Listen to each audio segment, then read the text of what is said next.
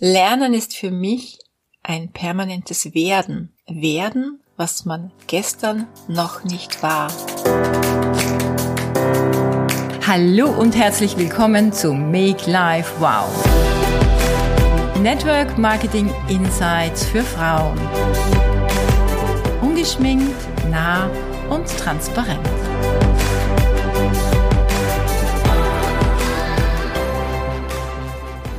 Kleine Vorankündigung. Am Schluss gibt es eine kleine Überraschung, also bleibt bis zum Ende dran.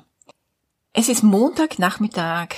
Ich habe hier einen ganz feinen Kaffee mit Mandelmilch stehen und ich habe Lust jetzt mit dir über ein paar Statements erfolgreicher Menschen zu philosophieren.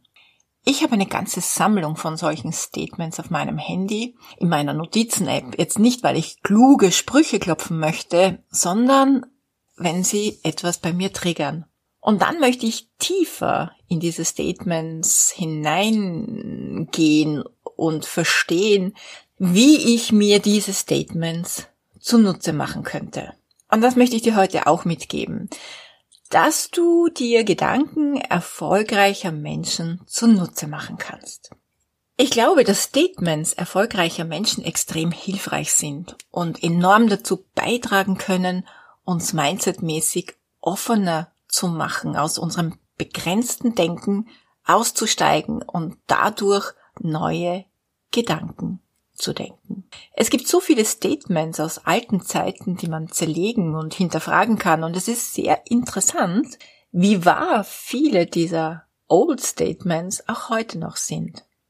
Ich liebe ja aktuelle Zeitgeist-Statements von Menschen, die noch leben, weil ihre Welt auch die Welt ist, in der ich lebe. Und das sind Menschen aus dem Sport, aus der Kunst, aus der Wirtschaft, wie auch aus der Wissenschaft und Forschung. Und okay, jetzt wollte ich schon sagen Politik. Hm, diese Statements können wir uns größtenteils sparen, denke ich. Und eine kleine Randnotiz. Viele dieser Statements, die ich mir notiert habe, kommen auch aus Filmszenen oder aus Werbetexten. Sehe ich mal ein cooles Plakat von, von einer, ja, sehr trendigen Firma. Oder ich schnappe irgendwo etwas auf und denke mir, hey, cooles Statement. Wie kann ich das zu meinem Vorteil nutzen? Ich habe mal gehört und selbst auch diese Ansicht einige Zeit vertreten, wenn du Statements anderer Leute benutzt, dann zeigt dies nur, dass du keine eigenen Gedanken hast, denn sonst müsstest du nicht anderer Leute Gedanken denken oder dich anderer Leute Gedanken bedienen. Ich sehe das heute schon etwas differenzierter. Es ist natürlich obercool, wenn aus dir heraus ein eigenes, noch nie dagewesenes Statement so rausplatzt, ja, wenn du das selbst kreierst, aber wie oft haben wir solche glorreichen Momente? Ich finde, du kannst genauso gut Statements anderer Leute verwenden, egal wie alt oder jung oder frisch sie sind, also die Statements und die Menschen, ja, wenn du mit ihnen konkurrent bist, das heißt, wenn du die Sprüche, die du von dir gibst, auch selbst lebst. So kann es aus meiner Sicht durchaus nützlich sein, ein fremdes Statement zu zerlegen, zu hinterfragen, zu fragen, passt es zu mir, zu meiner Lebenshaltung, zu meiner Philosophie? Welche Gedanken habe ich überhaupt dazu? Und was könnte solch ein Statement in meinem Sein und in meinem Tun verändern? Wenn ich mir notiert habe, von wem dieses Statement ist, dann sage ich es natürlich dazu, ansonsten steht das Statement für sich. Ich bin schon gespannt, wie du darüber denkst und ob es dich anregt, über gewisse Statements nachzudenken. Erstes Statement. Wer glaubt etwas zu sein, hat aufgehört etwas zu werden.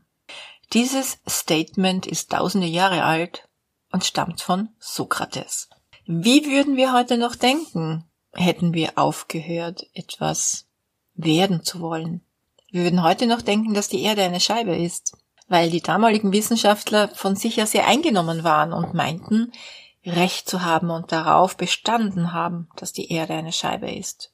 Und somit hat es immerhin einige Jahrhunderte gedauert, bis wir entdeckten, dass die Erde rund ist. Meine Übersetzung zu diesem Statement sich selbst auf ein Protest zu stellen als jemand, der schon alles weiß oder alles geleistet hat, hört auf, sein Bestes zu geben. Von echten Erfolgsmenschen hört man so etwas nicht. Sie sind immer bestrebt, sich weiterzuentwickeln, Außer sie sind 90. Naja, dann haben sie auch ihr gutes Recht zu sagen, ich habe schon so viel in meinem Leben erreicht. Ich muss nicht noch etwas sein oder werden. Du kennst vielleicht auch dieses Statement, das sich hierzu perfekt ergänzt. Wenn du in einer Disziplin Meister bist, dann werde in einer anderen wieder Schüler. Das ist so meine Lebenshaltung. Lernen ist für mich ein permanentes Werden. Werden, was man gestern noch nicht war. Stell dir vor, du könntest jeden Tag nur um ein Prozent weiser werden als am Tag zuvor. Das wären in Wahrheit nur kleine Schritte. Und am Ende des Jahres kannst du auf eine Meisterschaft zurückblicken. Und das macht dann auch sehr stolz. Aber es macht auch Lust auf mehr. Mehr zu wissen, mehr Fähigkeiten entwickeln zu wollen, mehr Erkenntnisse zu gewinnen und immer weiser zu werden. Das zweite Statement, Zufriedenheit ist ein Wachstumskiller. Von wem dieses Statement ist, weiß ich ehrlich gesagt nicht. Ich habe das in einem Wirtschaftsmagazin gelesen, aus irgendeinem Text heraus.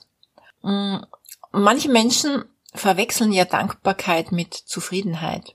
Fällt mir zum Beispiel immer wieder auf dankbar sein, jeden Tag, jeden Tag dankbar sein für das, was einem geschenkt wurde, das ist ja eine Haltung, die dich magnetisch macht, mehr von den guten Dingen in dein Leben zu ziehen. Also Dankbarkeit ist der Wert, den es anzustreben gilt. Zufriedenheit ist oft eine Lüge.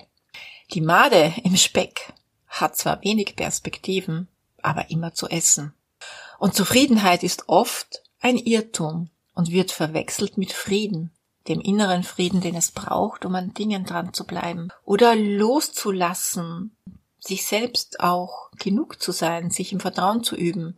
Innerer Frieden ist so wichtig, ob sich nicht mit anderen zu vergleichen oder wettzueifern, um daran womöglich zu zerbrechen. Warum ist Zufriedenheit ein Wachstumskiller? Weil die Emotion fehlt, die Energie, die bewegt, weil die Vision antreibt und der Traum beflügelt und weil das Ziel anhält, die Arbeit zu tun, die notwendig ist. Wenn du jetzt denkst, aber ich bin doch zufrieden, dann nimm dir mal diesen Gedanken mit in deine Meditation oder in, in deinen Schlaf, reflektier es mal ganz bewusst. Vielleicht meinst du, dass du dankbar bist oder dass du glücklich bist. Aber ich hoffe nicht, dass du denkst, ich habe ja alles und ich brauche doch nichts. Denn das wäre eine fatale Haltung für eine Unternehmerin.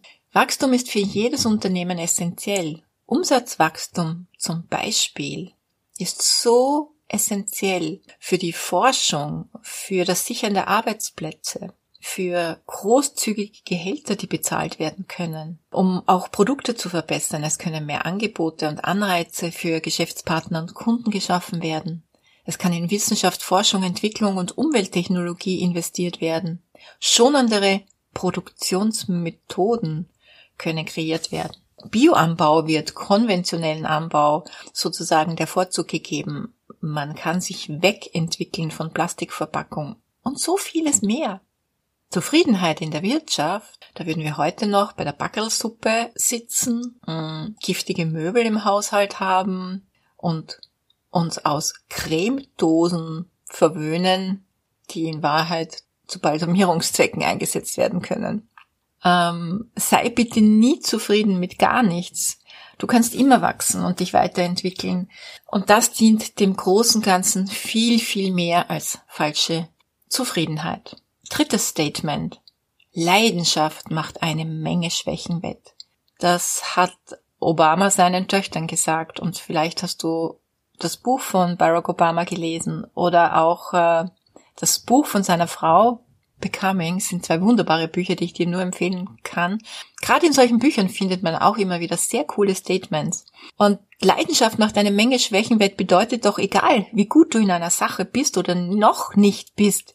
Leidenschaft ist ein Erfolgsbeschleuniger. Damit kannst du alles lernen, alles schaffen und alles erreichen. Dabei ist es nicht entscheidend, was und ob du studiert hast, welchen Rang oder welche Position du hast. Wenn du eine Sache mit Leidenschaft verfolgst, dann wird dein Business explodieren. So war das zum Beispiel bei mir. Und ich habe unglaublich viele Dinge nicht gekonnt, war überhaupt nicht äh, gut in den Dingen meiner Ansicht nach und habe mich dann einfach Schritt für Schritt in meinem Business entwickelt. Aber die Grundlage war diese Leidenschaft. Und so kann das auch bei dir sein. Vielleicht strudelst du gerade oder haderst am Weg, mm, weil der Weg im Moment ziemlich steil erscheint. Mein Tipp, finde die Leidenschaft in dir. Und du findest diese Leidenschaft in dir mit deiner Vision. Du musst wissen, warum du diesen steilen Weg weitergehen sollst. Begeistere dich für deine Vision und du wirst sehen, die Leidenschaft wird nach und nach entflammen. So, das war jetzt eine kleine Philosophiestunde.